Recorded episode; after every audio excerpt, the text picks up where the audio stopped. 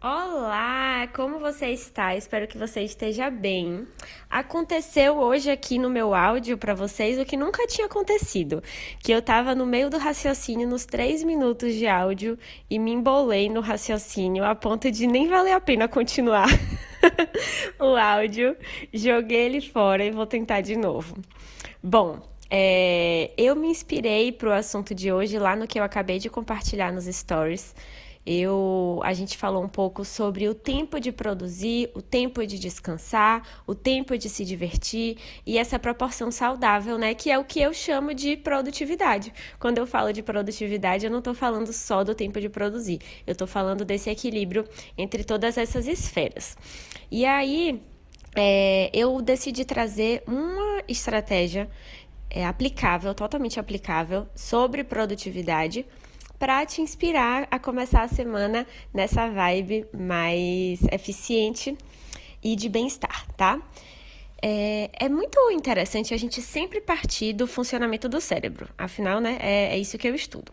O nosso cérebro, ele é muito, muito, muito capaz, muito maravilhoso, mas ele tem sim uma, uma capacidade limitada, né? Principalmente em relação ao que a gente chama memória de trabalho. A memória de trabalho é aquela memória em que as informações ainda estão sendo processadas. É como se fosse uma memória superficial. Nossa, a palavra trabalho aqui não tem nada a ver com trabalho, tá? É o nome da, da memória mesmo, é um nome técnico. A outra, o outro tipo de memória é a memória de longo prazo. É, são as nossas memórias consolidadas e que a gente realmente assim não vai esquecer de uma hora para outra. E isso já não tem mais tanto a ver com produtividade. Quando a gente está lidando ali com as nossas demandas do dia e as demandas da semana, a gente está usando a nossa memória de trabalho. E essa é uma memória mais limitada do cérebro.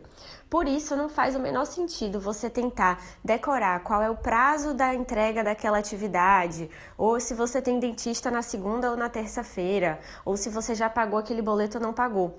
Esse tipo de, de informação, se você guardar na sua memória de trabalho, você vai estar usando um espacinho do seu cérebro que poderia ter sido utilizado para tarefas de mais cognição, de mais criatividade. Você poderia estar aproveitando melhor. Então, uma grande recomendação inicial de produtividade é anotar tudo. Quando eu falo sobre anotar tudo, tem muita gente que pira, né? Primeiro pensando, ah, então tá, então eu vou comprar um planner mais caro do que o planner que eu já tenho. Ou então, ah, eu vou baixar um super aplicativo novo, vou baixar o plano Pro e vai dar muito certo.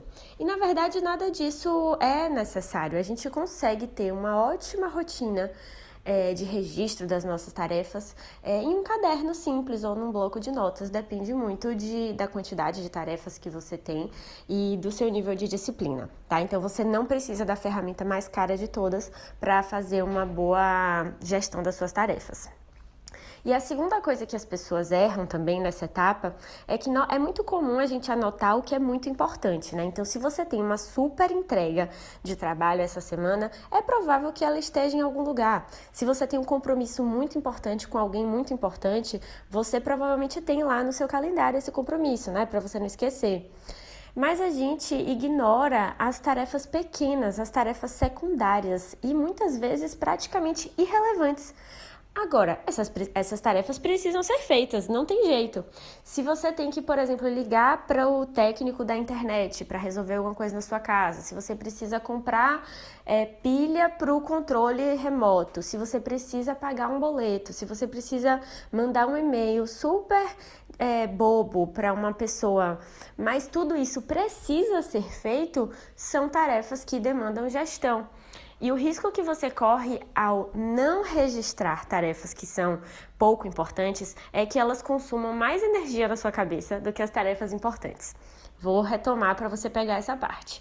Se você for vivendo a sua vida sem registrar pequenas tarefas, só porque elas são secundárias, corre o risco de você passar a maior parte do dia pensando nelas, sendo que elas nem são as tarefas importantes da sua vida. Ou seja, não faz sentido nenhum é quando você fica, ai meu Deus, eu tenho que ligar pro técnico. Ai meu Deus, eu tenho que pagar aquele boleto. Ai meu Deus, e aquele e-mail? Calma, daqui a pouco eu faço isso.